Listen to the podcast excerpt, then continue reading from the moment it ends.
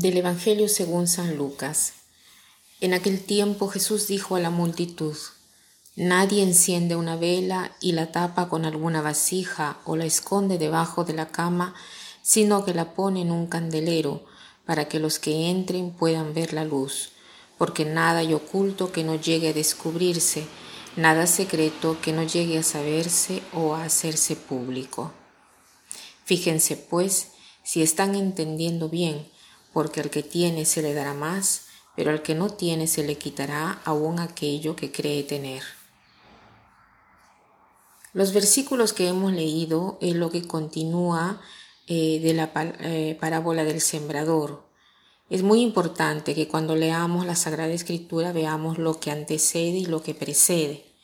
Hoy aquí se dice, nadie enciende una vela y la tapa con alguna vasija o la esconde debajo de la cama, sino que la pone en un candelero para que los que entren puedan ver la luz, ¿no? Pensemos que en los tiempos de Jesús, cuando no, no había corriente eléctrica, la lámpara era fundamental. Nadie cubría la lámpara con un vaso, sino que la ponían en un candelero, ¿no?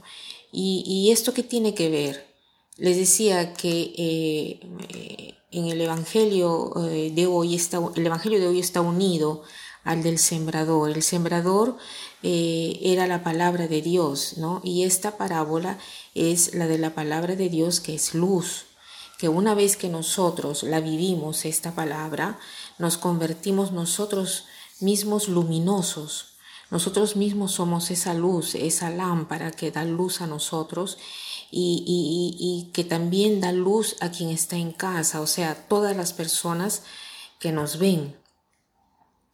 Es fundamental no tener todo para nosotros mismos y nosotros no la tenemos con nosotros no solo cuando la meditamos, la reflexionamos, sino sobre todo cuando la ponemos en práctica.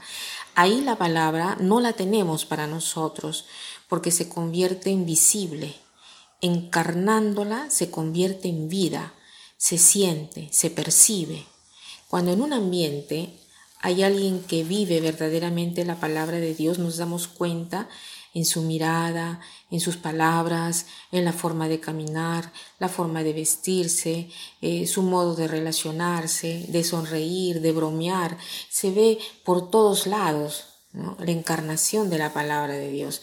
Entonces, tratemos de encarnar la palabra de Dios y para hacerlo tomemos en consideración de repente una sola palabra, eh, algo que nos ha impresionado.